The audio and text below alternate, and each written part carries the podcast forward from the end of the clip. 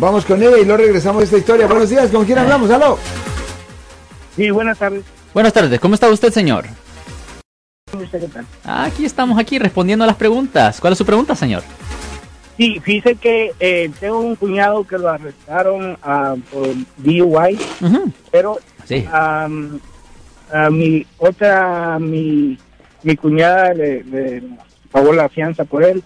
Pero ahora lo que estamos viendo que él cuando va a las cortes regresa muy nervioso y, y la como que no está bien de, de mucho estrés en, en su cabeza. A veces dice cosas que no son. Uh-oh. ¿Será que ah, puede am, ir con el juez o cómo podría hacer para, para que le hicieran un examen psicológico para ver si se puede enfrentar? Oh, ok, esa es una Ah, cosa que hacemos muy frecuente en nuestra oficina.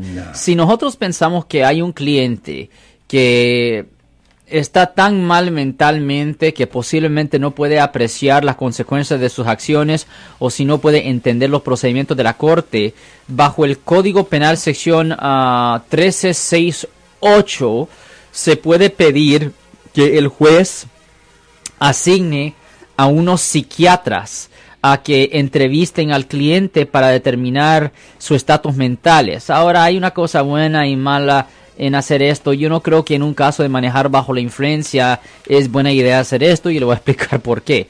Porque si encuentran a la persona incompetente, si encuentran a la persona mal mentalmente, en vez de que lo manden a la cárcel, lo mandan a un hospital especial para la gente incapacitada mentalmente.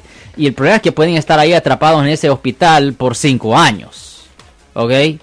Ok, para un caso de manejar bajo la influencia, yo no recomiendo que se le, haga- que se le haga un análisis psicológico así, simplemente porque generalmente un abogado penalista como yo puede llegar a un trato con la fiscalía en un caso de manejar bajo la influencia, donde simplemente le den unos días de servicio comunitario y unas multas y ahí termina la historia.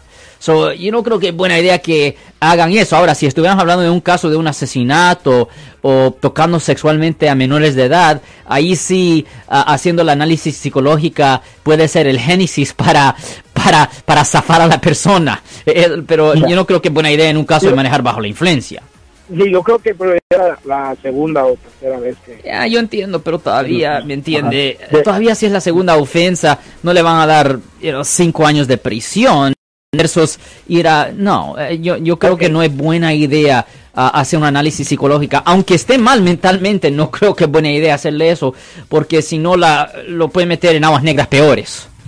Ok, gracias, muy amable. Gracias, señor. Y obviamente a cualquier persona que nos está escuchando ahorita o que nos están viendo en Facebook ahorita, si alguien en su familia o si un amigo suyo o si usted ha sido arrestado por conducir bajo la influencia, por manejar borracho, llame ahora para hacer una cita gratis al 1-800-530-1800. Yo soy el abogado Alexander Cross. Nosotros somos abogados de defensa criminal. That's right. Le ayudamos a las personas que han sido arrestadas y acusadas por haber cometido delitos. Si alguien en su familia o si un amigo suyo ha sido arrestado o acusado, llámanos para hacer una cita gratis. Llámenos para hacer una cita. Ese número es el 1-800-530-1800. Estamos aquí en toda la área de la Bahía. 1-800-530-1800. Y como siempre, por casos criminales, casos penales, damos la primera cita gratis en nuestra oficina. Siempre estamos aquí todos los martes y viernes a las 12 y 35 respondiendo a sus preguntas con respecto a los casos penales. Y también nos pueden hacer preguntas en nuestra página de Facebook Live. Doctor Alex, abogado de nuevo, 1-800-530-1800, Marco. Bueno, vamos a llamada telefónica, pero ya fuera.